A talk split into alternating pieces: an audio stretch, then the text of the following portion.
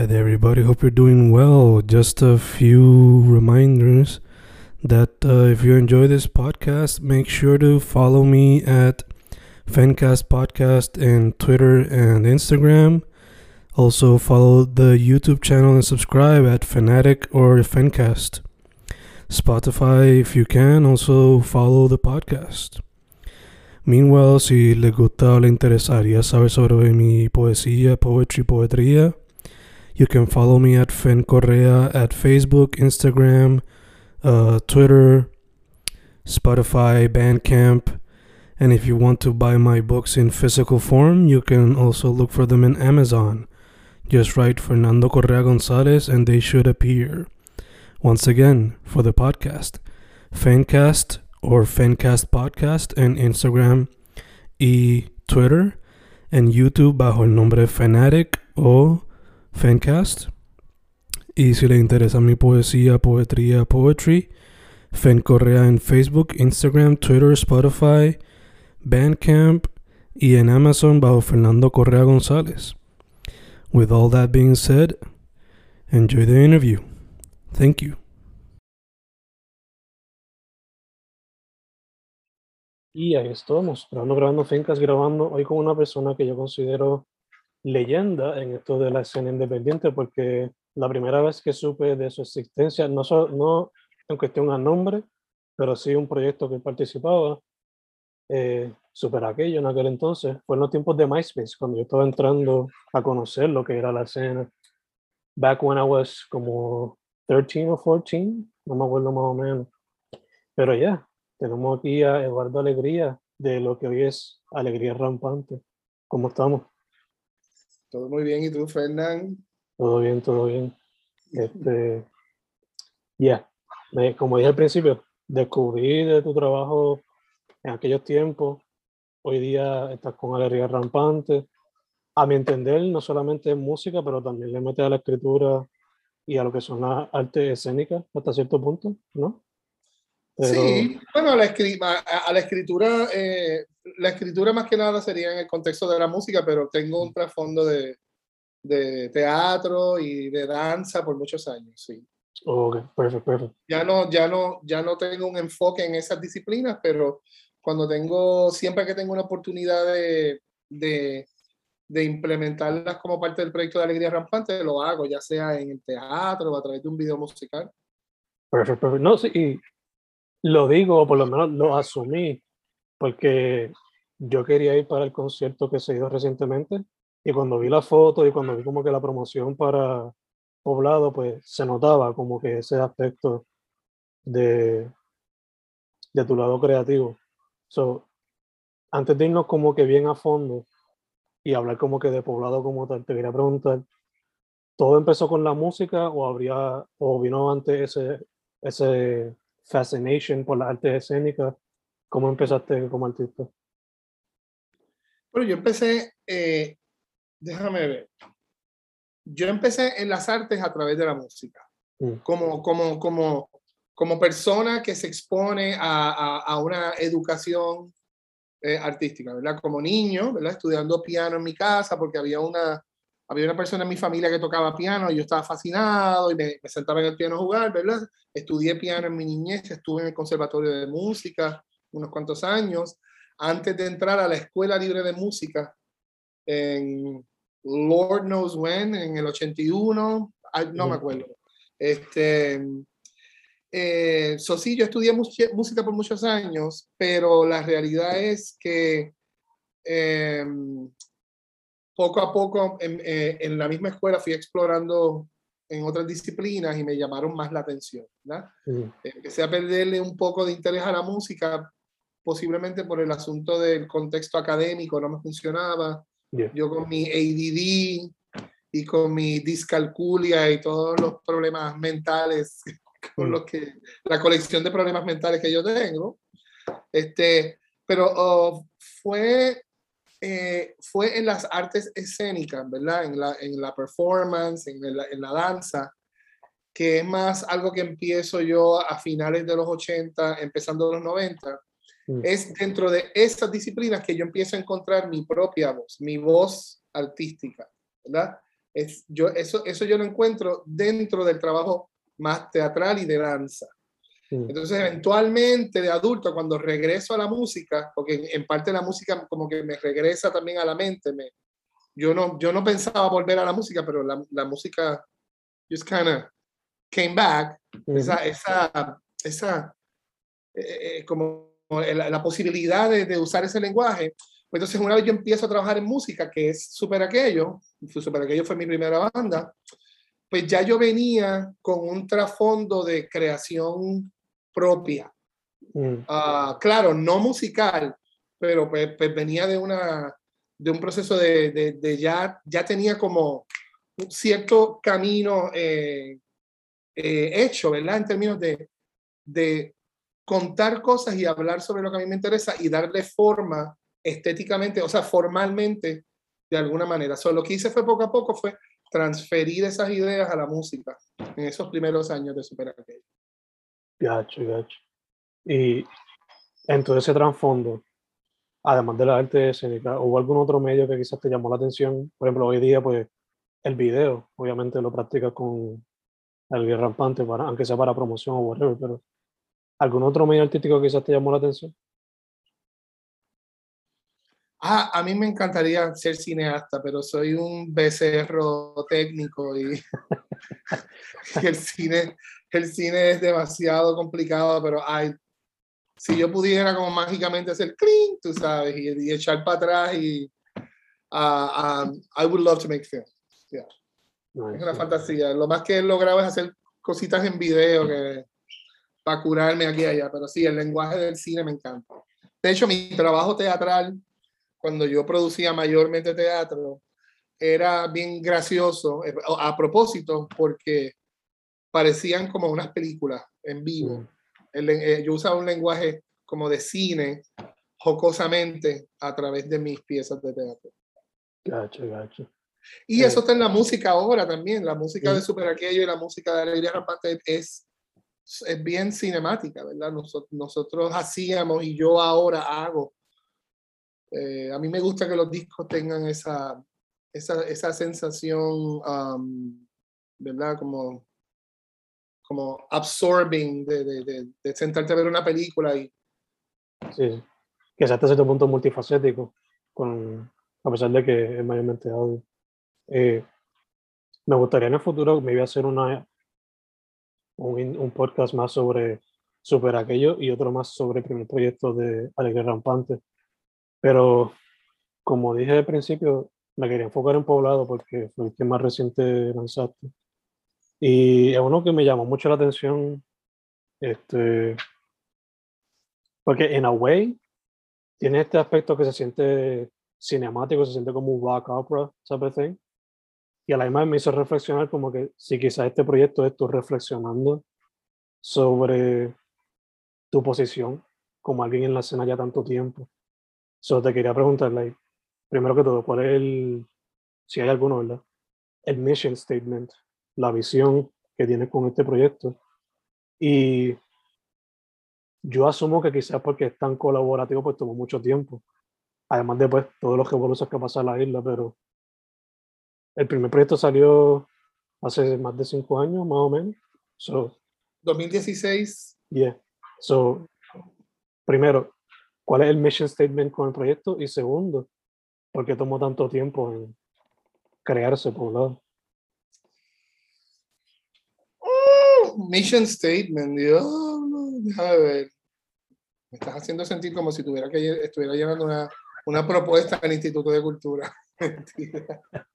este, el mission statement, eh, eh, considerando lo mucho que se tardó el disco en formarse, pues ha cambiado montones de veces, montones, montones de veces. Poblado no es para nada el disco que iba a ser, ¿verdad? Ese disco se iba a llamar Voces en el Matorral, se va a llamar Otra Música Puertorriqueña, se iba a llamar, mm. tuvo, tuvo tres, Este Cuarto Crece, tuvo, tuvo muchos nombres. La pregunta es... Ya, eh, sí, ¿cuál sería el mission statement? Y la, otra es el tiempo. ah, exacto, exacto. Bueno, si te, si, te, si te, trato de pintar el, eh, eh, el cuadro bien rápido, eh, se nos fue la mano, sale en el 2016, 2015. Y ya para el 2016 nosotros tocábamos algunas canciones que estaban en poblado. Eh, que están en, poblado ahora, ¿verdad? Ya, ya algunas de esas canciones estaban en nuestro set, Jirafa ya había aparecido, Un Soldado venía por ahí, Matorral venía por ahí. por ahora Camino Solo aparece en el 2016. Entonces, eh, en el 17 es que yo empiezo a, a mover el proyecto al estudio Little Big Audio, donde yo he hecho casi todo desde Super Aquello Interpretar la Tarde, que fue el último disco de, de Super Aquello. Eh, pero pues entonces María, este es el, cuento, ¿verdad? María descabronó todo, el proyecto se quedó chueco en el estudio, después vienen unos cuantos años de ajustes, eh, el proyecto a cuenta gotas, el concepto seguía cambiando, el país está cambiando, we're all going insane en este nuevo panorama eh, sociopolítico en el que nos encontrábamos. Entonces, cuando ya yo estaba cogiendo momentum, eh, claro, sí, tardándome mucho porque yo he tenido una tendencia a ser un poquito lento. Eh, y una cosa que me di cuenta es que pues el, el, el, asunto mío de querer sacar canciones solas, pues me, me atrasa mm. sacar un disco. ahora estoy como que could I just forget about making albums and just record songs? Se me hace que a mí me encanta tanto esa cosa de compilar canciones y crear un, un mundo, ¿verdad? Pero, exacto, pero me detuve un momentito a sacar Jirafa en el 2017, no, 19, eh, y el disco venía por ahí, 2020, COVID hits. Mm. Y eso fue devastador. Entonces el disco se convierte, pues, en el disco poblado se convirtió en un disco post-COVID, ¿verdad?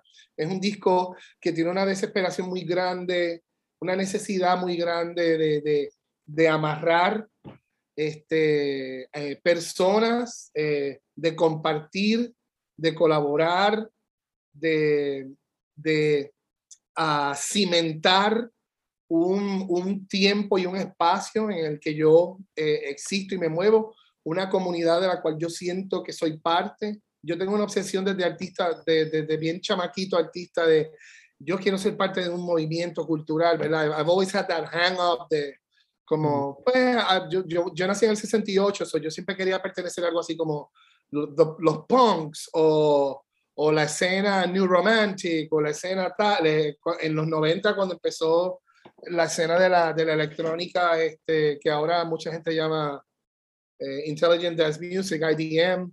Tú sabes, eh, incluso cuando empezó el reggaetón en Puerto Rico, yo decía, eso es lo que yo quiero, eso es lo que yo siempre he querido hacer. I've always wanted to be part of como una, una, una explosión cultural. Y de alguna manera siento que lo soy, pero la naturaleza de, de, de, este ambiente en el que yo me muevo, que a veces la gente quiere, quiere llamar la escena, pero es bien mm, difícil de realmente amarrar este término, eh, porque no hay unas ideas comunes, no hay unos propósitos comunes, no hay unos sonidos eh, que identifican, es un montón de cosas. Mm. Incluso esta escena, esto que se llama ahora la escena, ya trasciende la música. Ya es más, es más allá de la música. Son, la escena somos músicos con fotógrafos, con fashionistas, con travestis, con, con cineastas. La escena de ahora en Puerto Rico es una, una demencia, es divino.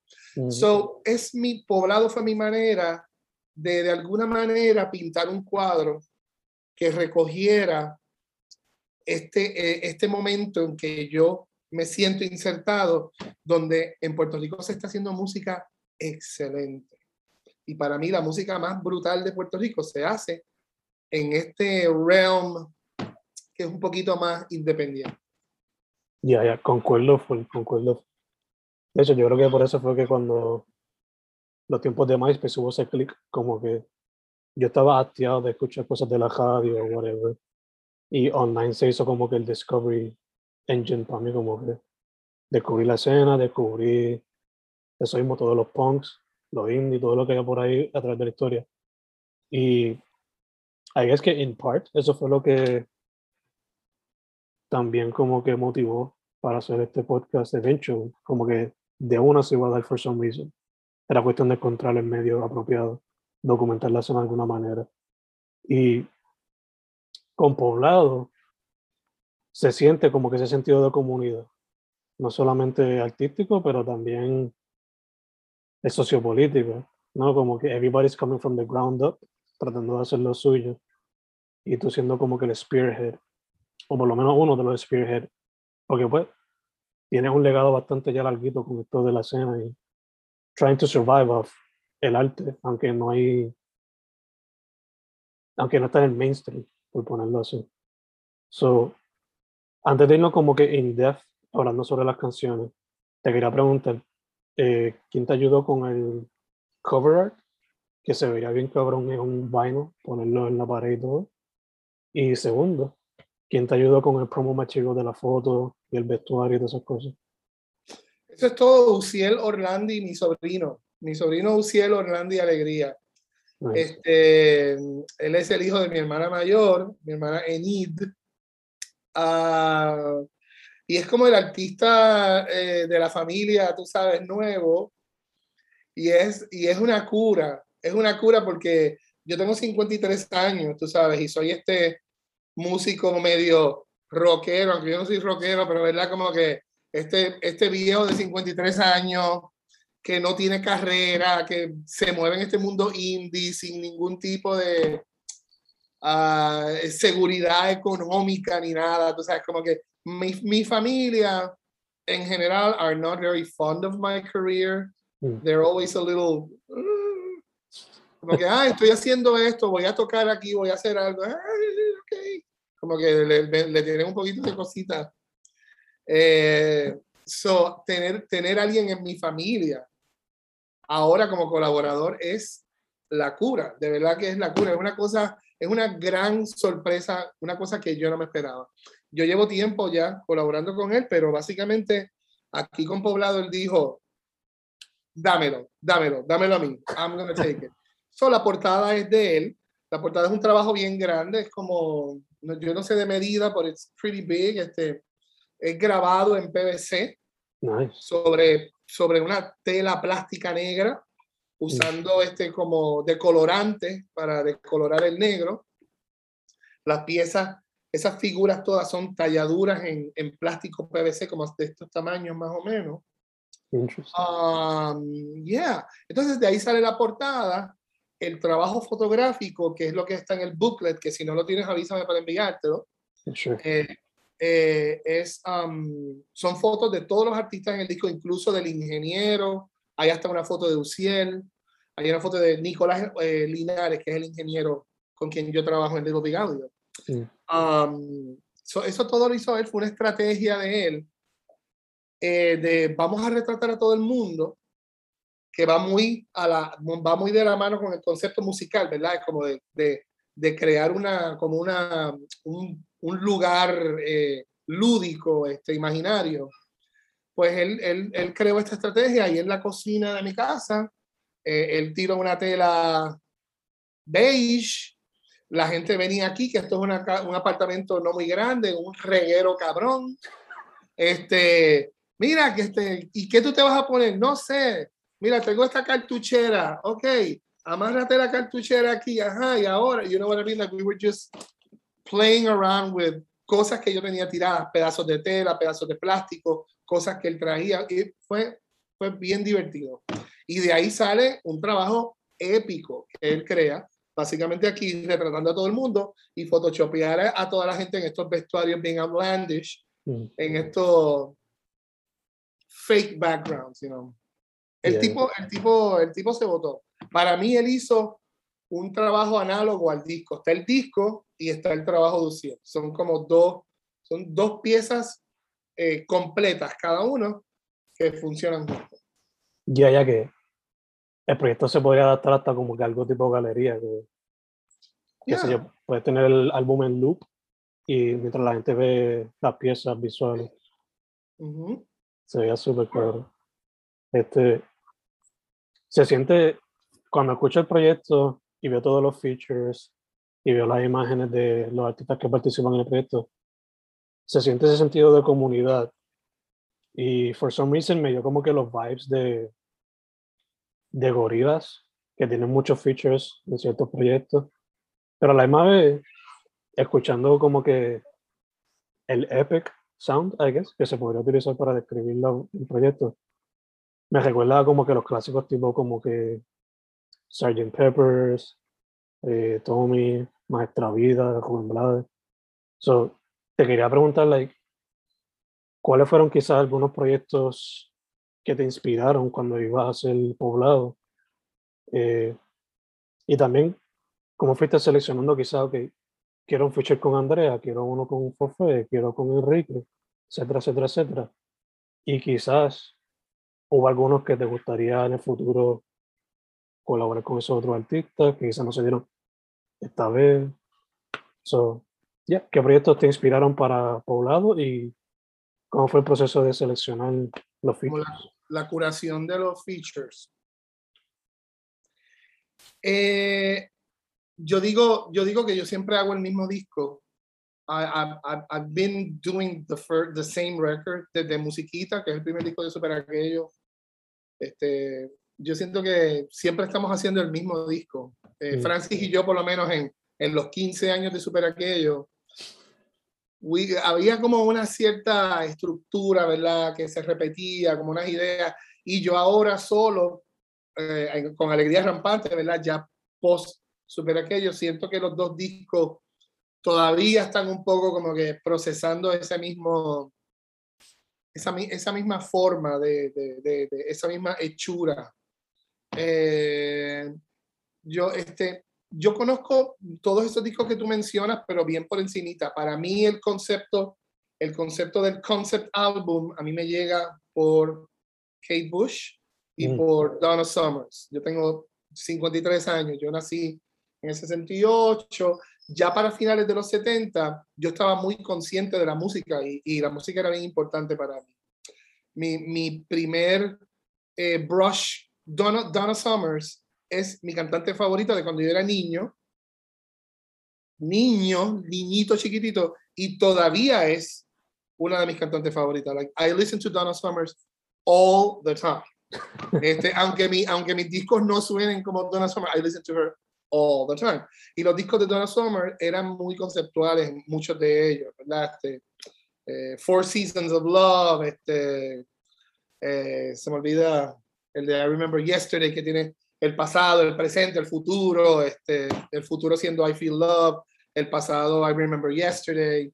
Son conceptos bien simples, pero los discos de Donna Summer, muchos tenían como unos framings. Este, Once Upon a Time era un disco bien conceptual. Entonces después, en los 80 yo descubro a Kate Bush, eh, eh, viendo Late Night TV sin que mis papás se dieran cuenta, este, viendo, viendo canales de televisión a, a las 2, 3 de la mañana. Eh, so, todo ese, uh, ese tipo de rock clásico, a rock, conceptual rock album, a mí me llega más por Kate Bush. Mm. No por Pink Floyd y ni por los Beatles, más como Beatles, Pink Floyd, through Kate Bush. So, es a mm. través de ella que esos conceptos llegan a, a, a donde mí. Yo empiezo a escuchar a, a estos tipos muchos, muchos años después. So, de alguna manera, ah, y, y, en los 80 también los discos de This Mortal Coil son unos discos que especialmente Filigree Shadow es un disco que a mí me gusta, yo lo escucho mucho todavía y, y, yo lo oigo, yo digo, I'm still trying to make this album, you know, I'm still, I'm still trying to do Filigree and Shadow, tú sabes. Eh, eh, en, en, términos de, lo, de, la, de la curaduría, pues, uh, pues son, son eh, yo, yo no tengo un proceso como súper organizado, son, son muchas ideas, ¿verdad? La idea de, la, la, la primera fue eh, Jirafa con Fofé. Esa canción aparece en el set de nosotros alrededor del 2012, 2012, yo escribí la canción, 2012, 2013 la estábamos tocando, pero Fofé no la cantaba con, con, con nosotros, pero de alguna manera esta canción, yo sentía que yo estaba pensando un poquitito en él, de alguna manera, estaba pensando un poquito en Bowie, estaba pensando en cómo subir mi voz, porque yo a veces tiendo a poner mi voz en un lugar que quizás no es el mejor para mi voz. I was, I was testing what I could do with my voice. And I was thinking of Fofé, Fofé y éramos bien pan en ese momento. Y Fofé tiene un registro bien alto. So I was mm. trying to push myself up there. Y resulta que Fofé en ese tiempo sale con una condición médica que le empieza a afectar la cadera derecha. Mm. Y Rafa es una canción sobre los problemas que yo tengo con mi pierna izquierda, porque yo soy medio cojo, aunque no se me nota mucho, yo lo disimulo. Uh, so it was a song about like fucked up left legs. So I always knew that I had to record the song with him.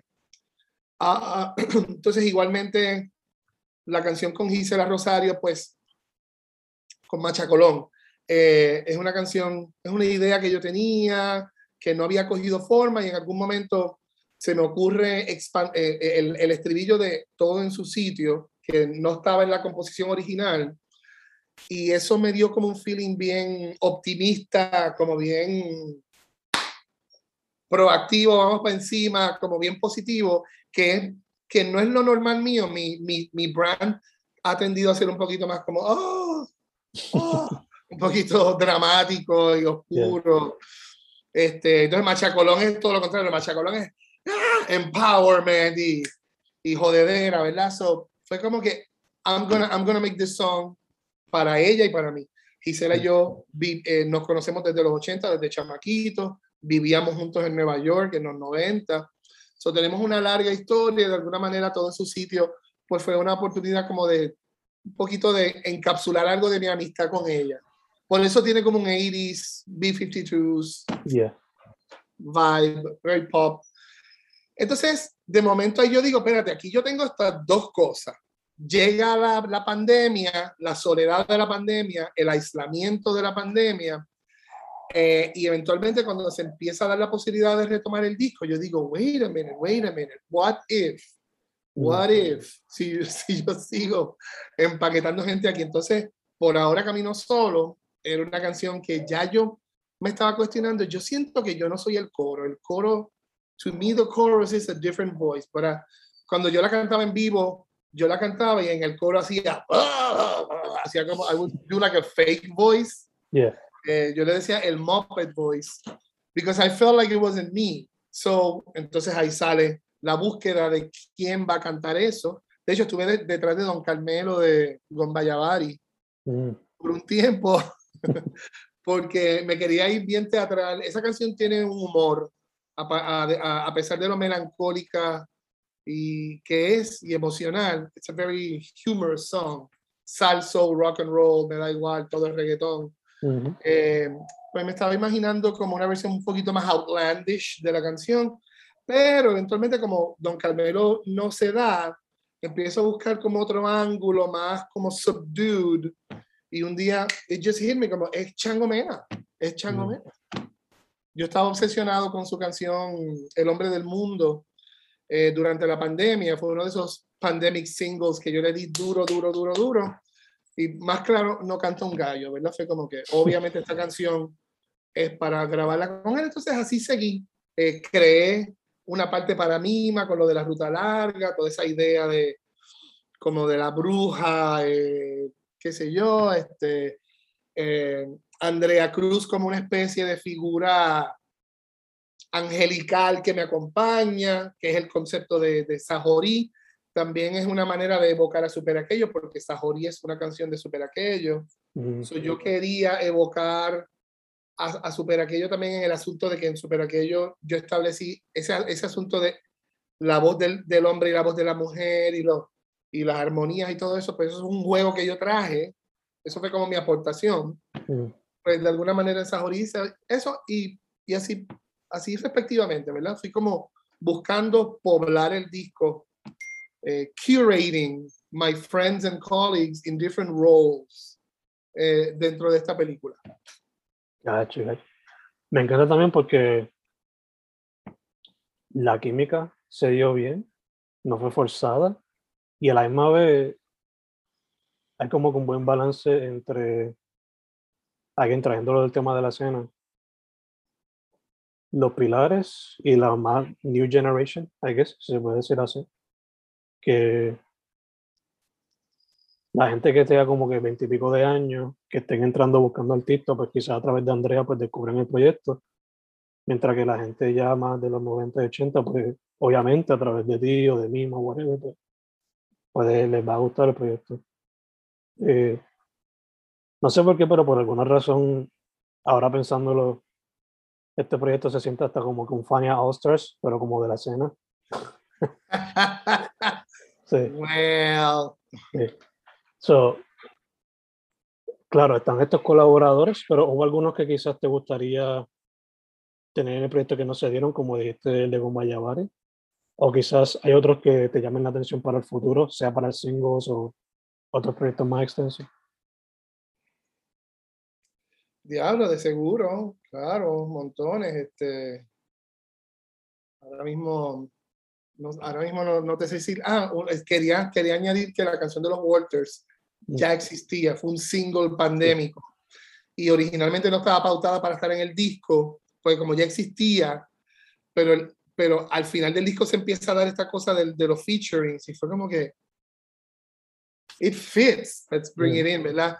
Este, pero sí hay montones de artistas, ahora mismo no, no, ningún nombre en específico me viene a la mente, pero incluso hasta artistas mayores este, y más jóvenes. A mí lo que me pasa es que yo pienso que si yo hiciera algo así otra vez sería un poquito más complejo, en el sentido de que yo lo haría un poquito más retante para mí, porque en este disco yo estoy funcionando como un director, como Steven Spielberg, ¿verdad?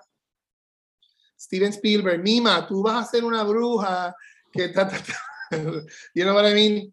So, yo creo que the next step for me would be to vamos a hacer un disco juntos. Mm. Más from scratch. Que no es lo que yo hago. De hecho, me da terror. Yo soy un colaborador bien nervioso porque yo soy bien soleado. Me mm. gusta trabajar solo mis cosas y no tener que explicar mucho. Entonces, cuando ya yo me siento bien ready, ahí es que yo salgo, mira, tengo esta idea, ¿verdad? So, es como una inquietud, pero, pero sí, montones de personas, montones de personas. Ahora mismo no me puedo acordar de ningún nombre, pero por ejemplo Liz no está, no, no está en este disco. Este, eh, me encanta jalar de muchos otros lugares. Este, so, eh, ahora mismo estaba escucha, escuchando a la, a la a Bonano, a Chamil Bonano, que, que es una vocalista increíble, estoy obsesionado con ella. Obviamente me encantaría hacer cosas con Villano Antillano eh, y con Ana Macho, pero yo ya yo soy muy viejita, yo no sé si ellas van a querer trabajar conmigo, porque ya yo no soy joven, estoy bromeando, pero, pero porque déjame decirte una cosa, el reggaetón eh, eh, ya, esta, esto que nosotros llamamos la escena no tiene que ver nada con rock, la escena del rock, eso es una cosa de los 90, ya yo me he desprendido por completo de esa palabra. Me tomó tiempo, quizás porque fui vago y lo usaba como para, ah, sí, rock, whatever, yeah, rock, you know, como que eh, pero, pero el momento que nosotros estamos viviendo no tiene que ver nada. Eh, y el reggaetón y el hip hop es parte de, de, nuestra escena. Yo soy bien amigo de muchos hip hoperos que me encantan. Eh, adoro a, a, ¿cómo se llama? Salvador. Ah, ahora mismo no me, no me acuerdo de los nombres. El, el algo. Ah, me olvidó. Aldeano. Pero, ¿ah? Aldeano. No, no, no. Pero nada, este sí, muchos artistas, muchos artistas, muchos músicos también. No, no, necesariamente tienen que ser vocalistas. For sure, for sure. Este, me está saliendo lo del tiempo, vamos a tomar un breakcito. Voy a bajar el video y te envío otra vez el enlace. Ah, ok, all right. So, espero que me envíes un enlace, ¿verdad? Yeah, for sure. Ruby. Y ahí estamos, round two. Seguimos con el de alegría, de la alegría rampante. Este, antes de cortar, Hoy has mencionado a Kate Bush, so te quería preguntar cómo se siente verla explotar gracias a Stranger Things de tanto tiempo. Surreal. Surreal porque, porque bueno, además está decir que en Puerto Rico Kate Bush no era muy popular ni en los 80, porque Kate Bush era más alternativo, incluso en ese tiempo. Yo no recuerdo si en Puerto Rico se escuchó Running Up the Hill, quizá. Eh, yo, yo me resistí mucho a la cultura de, de social media mm. Por muchos años, este, hasta que caí de fondillo y ahora soy un adicto. Pero no fue hasta el 2008 que yo empiezo a usar social media. Entonces, cuando yo descubro en el 2008 que YouTube es como este archivo gigante loco, eh, pues poco a poco yo empiezo a decir, coño, déjame ver qué yo encuentro de todas las cosas que a mí siempre me han gustado, porque uno eh, en los 80, uno como joven no tenía acceso a un montón de cosas, ¿verdad? Entonces, yo tenía, yo anualmente, desde, desde ese entonces, yo tenía mi Kate Bush Search mensual, ¿verdad? Nada. Kate Bush, nada. Cocteau Twins, nada, nunca, que Cocteau Twins es mi banda favorita. Mm. Nada, nada, nada, nada. Este, so de momento ahora ver que YouTube es todo Kate Bush, it's hilarious. Y los otros días me vino a buscar un Uber sonando Running Up That Hill y eso fue la eh, epítome de la de, de lo trambólico. Fue full circle, por fin. Sí, demente, demente. Y, y nada, y, y, yo no soy de la gente que... I heard her first, ¿verdad? No, para mí, la idea de que chamaques estén oyendo ahora Hounds of Love y Ninth Wave y cosas así, The Dreaming, like just to think that kids están escuchando esos discos. Wow, I love it. I love it. Me siento igual en ese aspecto porque you know, yo, la manera que me entró la música fue a través del pop punk y el heavy metal. Y viendo cómo estaba corriendo, porque pues yo soy maestro de inglés, y viendo lo que escuchan los chamacos, mayormente either trap o hyper pop o qué sé yo, o reggaeton, you know, y verlos como que coger el interés en lo que es metálica a través de Stranger Things, pues it's a beautiful thing, porque el metal de por sí es un arte que es very underground, ya su mainstream time como que se fue. Y gracias a estas cositas, pues, you know, todavía tienen su espacio en lo que es el mainstream. So, quizás inspiren a, a Chamaquita a coger guitarra, unos. Claro, claro que sí. Sí, yo no, yo no conozco mucho de Metallica, pero me, me encantó lo mismo. Fue como que, mira, otro, otro más que va a coger con, con la serie. Lo que daría yo, porque me pasara una cosa como esa. O sea, que, me, que pusieran una canción mía en una serie, like, all power to them. Que guisen, que guisen y que, y que se aprovechen. Yeah. Y no es como que decir que porque Metallica quizá una banda muerta, pero because they're like the most popular metal band ever, I guess. Pero, you know, ese es como que el gateway a encontrar más bandas de ese Exacto, exacto, claro. Yeah. Ah, esa es la manera de verlo, tú sabes, como que hay cosas que son medias totonas, pero pero por ahí uno entra y entonces vas a, vas a ir llegando a lo demás. Ese, ese, es el proceso. For sure, for sure. O sea, yo por ejemplo, yo empecé con Stone 41 y con Blink-182, pero si no fuese por eso y tirarme por el family tree de sus influencias, como decir, qué sé yo, el hardcore o el skatepunk, pues, no hubiese descubierto todo eso.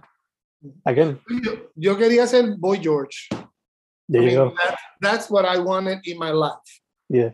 What I wanted as a kid was to be Boy George. So, eso, eso, de, así es como empieza todo esto. Ahora no me interesa ser Boy George, casi nunca oigo música de Culture Club, aunque todavía hay canciones que me gustan, pero it, it fue un entry mm. a, a, un mundo eh, más amplio. Yeah, yeah, yeah. yeah.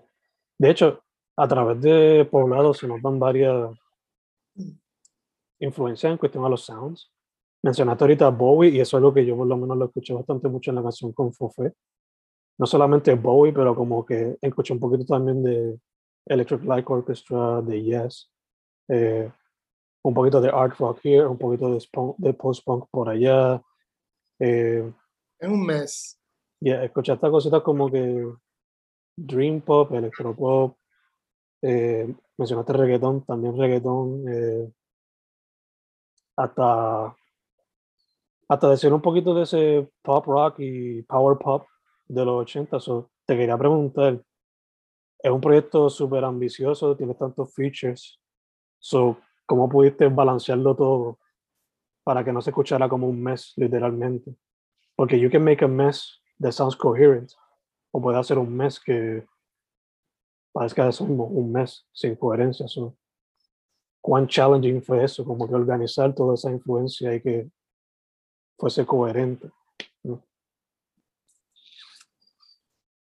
Yo no sé, ¿verdad? Es como, es, bien intuitivo y, y, yo llevo ya haciendo música un ratito, no tanto, pero, ¿verdad? Este, porque yo soy como un late bloomer, pero eh, especialmente después de Se nos fue la mano, que es un disco tan largo y tan esquizofrénico y tan ambicioso, it, goes in so many, goes so many places and so many directions. Este, yo, yo tuve, tuve mis momentos de, de duda con este disco, decía, pero ¿qué carajo es esto? Porque de momento, ¿verdad? Están entrando, pues, está entrando pues una cosa más pop, este, una cosa más breezy de momento, o estas cosas más dance, ¿verdad?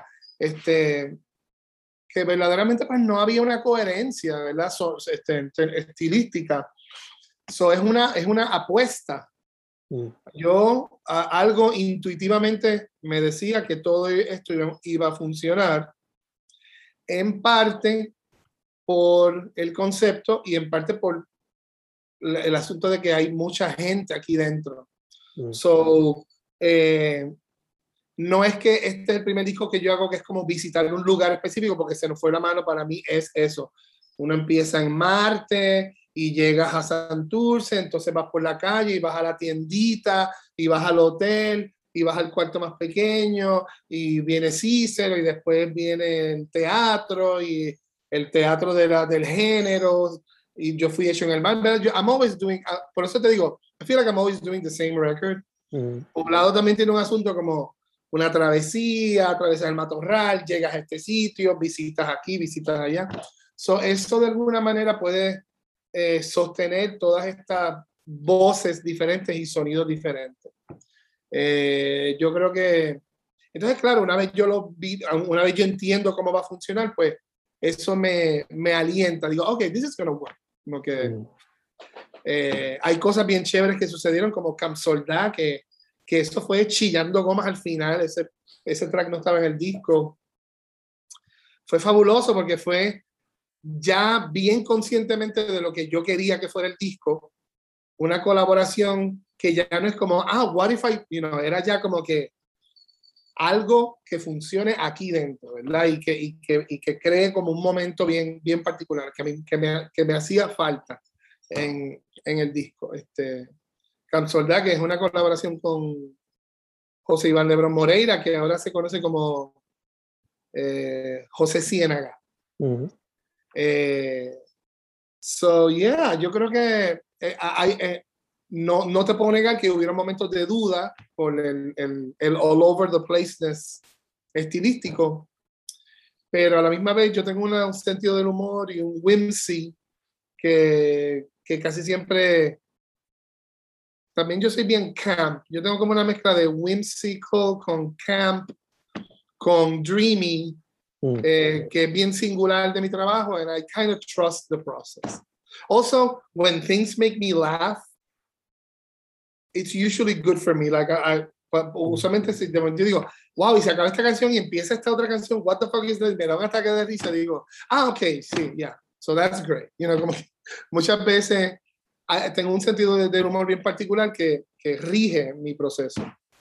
Gotcha, gotcha. Yo sueno bien serio en los discos, en records yo, yo, yo sé que me pongo un poquito precious en los discos en términos de producción y me gusta la música bonita y, y atmosférica y como ese eh, sentido como rapturous mm. eh, que, que, te puede ofrecer la música. Pero detrás de eso lo que está operando es, yo soy un, un, nene malo, lo que estoy haciendo son juegos, eh, maldades creativas y I'm just having fun. Gotcha, gotcha. el proyecto tiene 12 canciones, eso te pregunto. ¿Y van a haber más? ¿O you know, tuvieron que dejar algunas quizás en el cutting room floor? Hay, hay algunas que se quedaron en el cutting room floor y, y sufro me paso pensando en ellas porque ya, ya yo estoy pensando como en, en algo, en lo nuevo. Pero yo soy así, yo no, yo, no, yo no soporto dejar cosas archivadas, me pone, me pone histérico. Porque ya yo tengo para hacer unos cuantos proyectos nuevos, pero hay dos canciones en Little Big Audio que no se terminaron y es como que, ¡ah! Lo que pasa es que, pues, si te hablo claro, yo todavía estoy pagando poblado. Yo no se lo he dicho a nadie, este, porque no, no, no quiero sonar whiny, pero yo nunca logré pagarlo completo con la campaña de recaudación que hice esta vez, que fue una campaña mucho más eh, directa, este, porque se lo fue la mano, yo hice un Indiegogo que fue este, demente. Terminé saliendo mal porque me salió muy caro, pero generó mucho, mucho, mucho, mucho, mucho dinero. Eh, yo pido dinero para poblados ahora en el contexto de un Puerto Rico eh, COVID y post-COVID, tú sabes. So, la economía is in, a, is in a whole different place. So I'm still paying for that album. I, I want to make new music, but there's these two songs in the studio que me tienen. Mm, so estoy viendo a ver si se da como un milagrito y aparece un dinerito de aquí y de allá y la saco como dos eh, sencillos especiales. Nice, nice. Ya que menciona eso, ponle que se da eso. Después de eso, ¿sería como que more singles o estaría trabajando para un full length project? o un EP? Pues, pues, obviamente, como, como, como habíamos hablado antes, me gustaría pensar que yo me puedo desligar de, de la mierda esta de hacer disco. es, que, es que es muy caro, es muy caro. Y las cosas están bien jodidas. O yo aprender a hacer discos de otra manera, mm. Eh, pero la manera en que yo trabajo, pues, pues me está dejando de funcionar en el contexto ¿verdad? Eh, actual económico. So, tengo muchas ideas. Tengo, de hecho, bendito, a, anoche estaba eh, jodiendo a, los pobres muchachos, este, hablándoles mierda por chat, el chat de la banda. Estoy pensando en esto, estoy pensando en lo otro. Les puse como no sé cuántos proyectos les describí. Pero, por ejemplo, me gustaría hacer un 45. Mm, interesting. Dos canciones. I've always wanted to have a, 45. I don't know why. Y, y estoy pensando hacer un EP quizás inspirado en el concepto este de joroba de pelo, que fue algo que se presentó en el show en Bellas Artes. Mm. Mm. Joroba de pelo fue como un como una identidad fake, como Sgt. Peppers. Yeah, yeah, yeah. Like, like, an alternate universe. Tú sabes que está de moda el multiverso, pues. Joroba de pelo fue como mi aportación a la, a la, a la ñoña esta del, del multiverso. Yeah, yeah. Un character al lado de Sí. Pero tú sabes, no more, no more than four or five songs, like short things. Estoy pensando mucho en eso, como achicar, achicar los proyectos. Y tengo mucha curiosidad de trabajar con, quizás con productores que, que hagan otra cosa, porque a mí me gusta mucho producir, pero quizás, quizás estoy un chin aburrido de mi producción. Como que estoy en un momento que creo que estoy willing to delegate. Como que, oye Eduardo, pero ¿por qué no hacemos esta canción más así y hacemos un arreglo de así, asado? Yo siento que yo estoy en un momento que ahora yo diría, let's do it. Three, four years ago, no fucking way. Pero ahora sí. Es la madurez, es la madurez.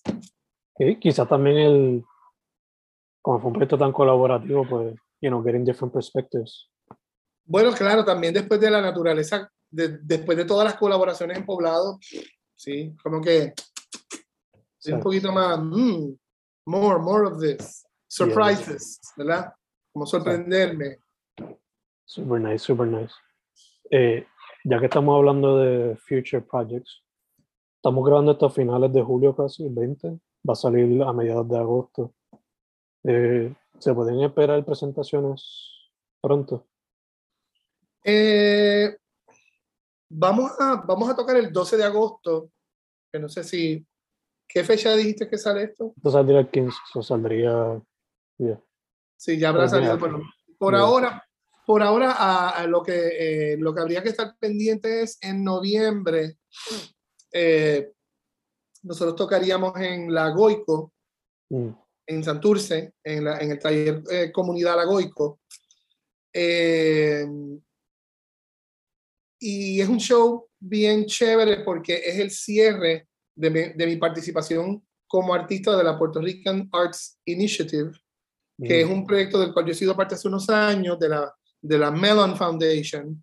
Em, eh, y a través de la Melon yo he podido, no que Poblado sea totalmente un producto de la Melon, eh, pero me ayudaron un poquito a completarlo. Eh, y ahora yo voy a, yo estoy eh, haciendo una, estoy entrevistando a todos los artistas que salieron en el disco. Mm. A todos los estoy filmando. So, yo voy a crear un, como un archivo de entrevistas.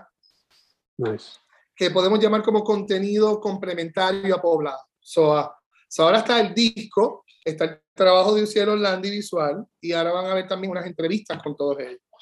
Eh, eso es como el cierre de mi participación como artista de la Puerto Rican Arts Initiative. Estas entrevistas que te estoy contando, que yo ahora llamo Voces en el Matorral, es mi proyecto oficial de la Pride. Sobre en noviembre, esténse pendientes, posiblemente el 12 de noviembre va a haber un concierto en La Goico que va a ser parte del, del cierre de, de, de, mi participación en la Pride y va a ser como una especie de poblado mega party también. Súper, súper. Me encanta porque ayudó también a entender el behind the scenes del proyecto, pero también sigue demostrando que, sadly, los mismos artistas independientes tienen que documentar su propio trabajo. So they have to produce it, pero también documentarlo bien gracioso. Cuando, originalmente cuando yo, cuando la Pride me invita, yo estaba bien intimidado. Yo decía, no, uno, uno eh, hace ideas en su mente. I think maybe I should do something very academic or very this. Es como que, but I don't do that, tú sabes.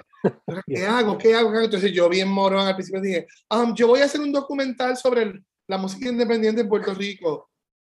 Y de momento van pasando los meses y los meses y los meses y los meses y las reuniones y yo digo, what the fuck am I doing? Yo no soy la persona para hacer un documental sobre la música independiente de Puerto Rico. First of all, I'm too invested mm. in it to be objective. Uh, y dos, no soy un documentalista, no soy antropólogo, no soy musicólogo, no soy cineasta. It's not my space. So, mi aportación es crear este archivo de estos artistas que ya te presenté dentro de las canciones. Pues ahora te presento un video donde yo digo, mira, Masha Colón. I saw her for the first time on TV, 1983. Estaba cantando en un show de Silverio, blah, blah, blah, blah, y después la fui a ver con Words for Two, y ta, ta, ta, y vivimos en Nueva York, and I love her work for these reasons, and let's just listen to her talk about her work. Si de aquí a, a, a cuatro o cinco años esta, este esta ecosistema de música pop, chequear esos videos que yo hice, you know, Yeah, yeah. Because it's not my job to do the documentary, but uh, but I'm creating this archive that maybe could help somebody else in the future. I don't know. I don't know. I'm just enjoying doing it. Ya, yeah, ya, te entiendo. Pero te puedo decir. Por eso en parte también es que sale esto, como que los pobres artistas independientes tienen que fajarse también documentando su cosa, porque si no se pierde en el ether de, del internet, ¿no? Está cabrón, sí, porque eh, es como que uno tiene que escribir la, la, historia de uno, porque no nadie la está escribiendo, tú sabes. Entonces, yo tengo ese lado de mí que, que es ambicioso y que soy presentado, pero a la misma vez tengo que tener cuidado, ¿entiendes? Como que, tú sabes, poblado no quiere decir que yo estoy diciendo, los artistas más importantes de la escena son los ocho artistas que salen poblado. No, la, eh, eh, it, it's not even the tip of the iceberg.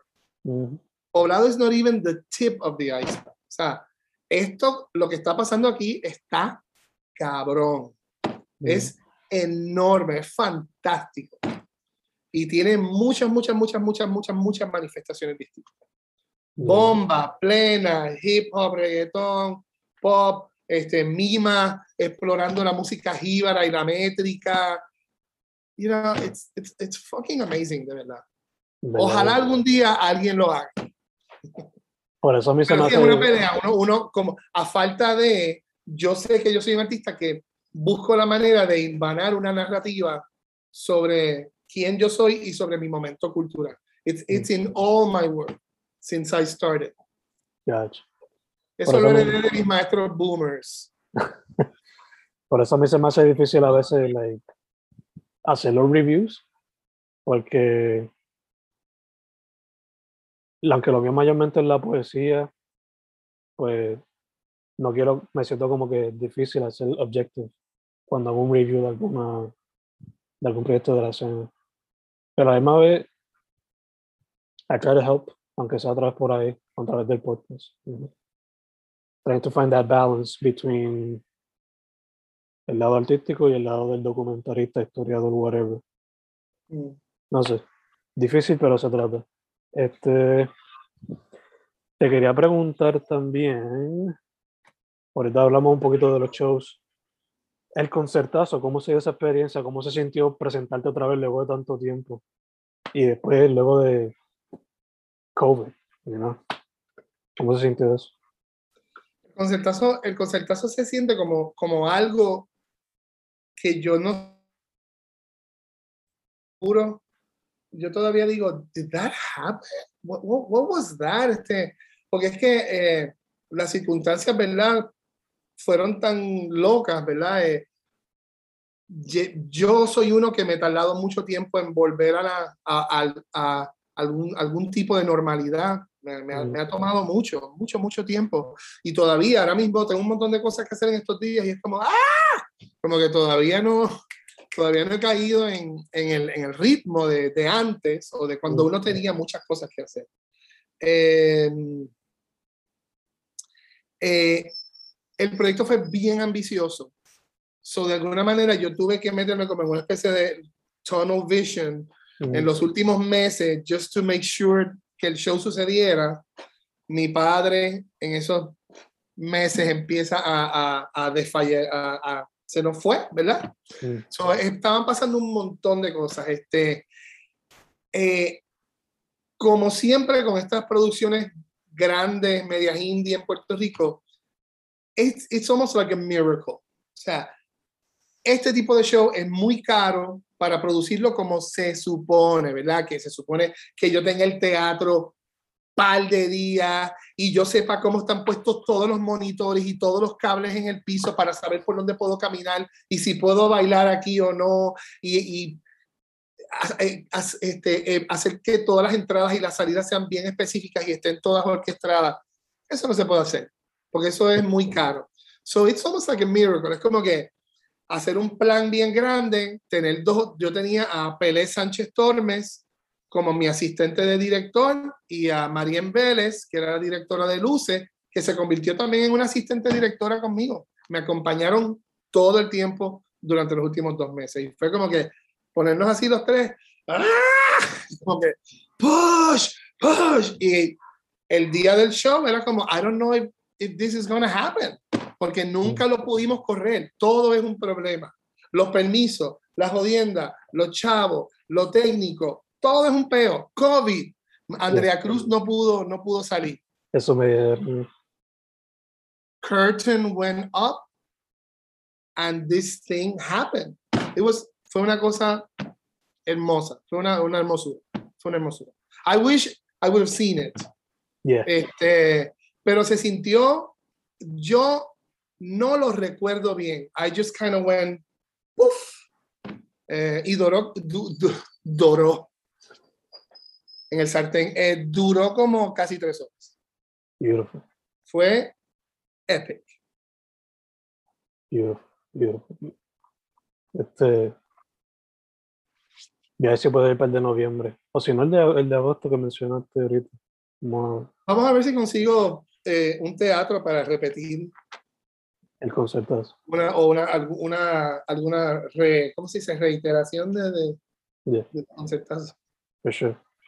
Este, Eric, Tocayo, como mencionamos ahorita, este, se puede decir que eres uno de los spearheads de la escena independiente desde way back when, al día de hoy. So, te quería preguntar, dado tanto la experiencia, ¿cuál sería tu advice para algún chamaque saliendo de high school y quiera meterse a este mundo tan interesante, por no usar otra palabra? Diablo, tú sabes que se me hace difícil porque yo, yo soy so not a role model type of person.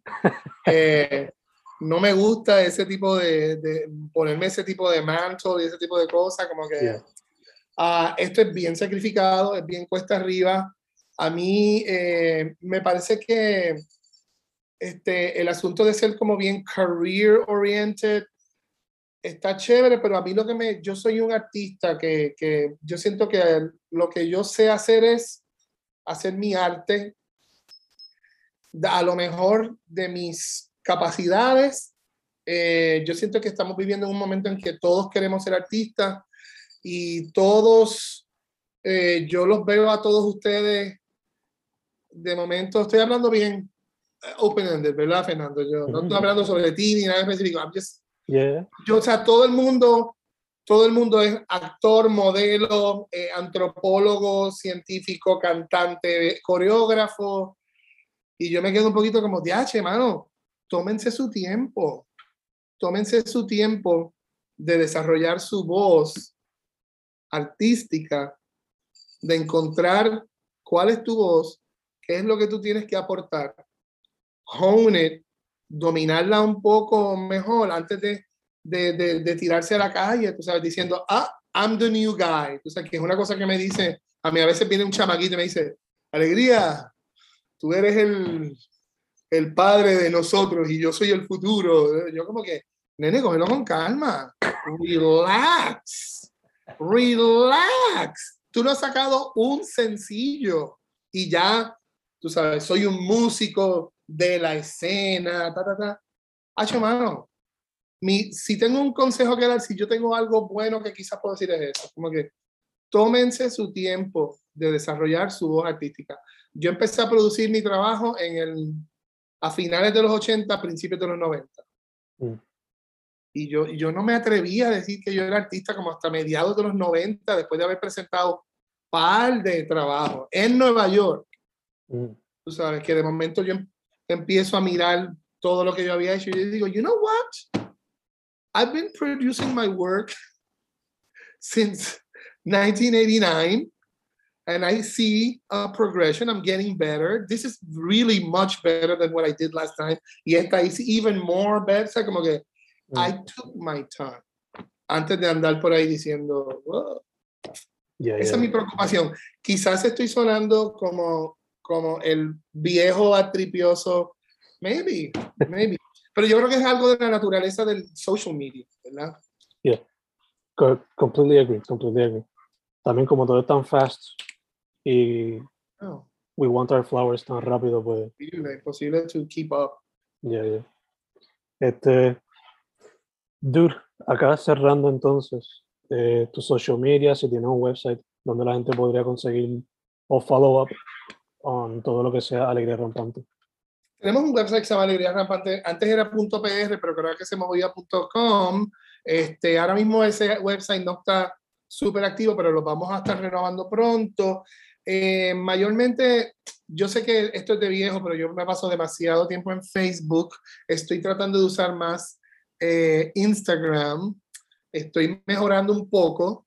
Eh, y el canal de YouTube de Alegría Rampante es un treasure trove. Hay muchos videos. Nosotros somos un grupo que tenemos muchos videos musicales y ya poco a poco yo he ido subiendo también videos de documentación y cosas así. So, el canal de YouTube es, es, un gran espacio para conocer Alegría Rampante y síganme por Instagram como Alegría Rampante y como en mi página personal Adamadrina Cultural. Esa es la persona. Perfecto, perfecto. Pues, Eduardo, primero que todo, gracias por decir que sí. Gracias a ti. Sí. Me gustaría en el futuro quizás uno separado para Super Aquello y quizás para Breakdown el primer proyecto. Vamos a ver. A mí, eh, a mí, a mí no me, yo no tengo issues con hablar de Super Aquello ever. so, if you ever want to talk about Super Aquello, I'm in. Perfecto, perfecto. Eh, segundo, mucha salud en lo que salimos de la pandemia totalmente. totalmente. Igual. Y tercero, para adelante. Me encanta que siempre te has mantenido metiéndole el arte. You know? Eh, it gives us an example to follow. ¿no? Aunque quizás no te quieras poner el role model cap, pero es un ejemplo to follow de alguien que ha sido la cosa difícil, pero nunca se ha quitado. Es beautiful to see. Gracias. thank you, thank you, thank you. Este, su nombre es Eduardo Alegría, alegría rampante del proyecto. Poblado es el nuevo álbum. Gracias otra vez más. Gracias.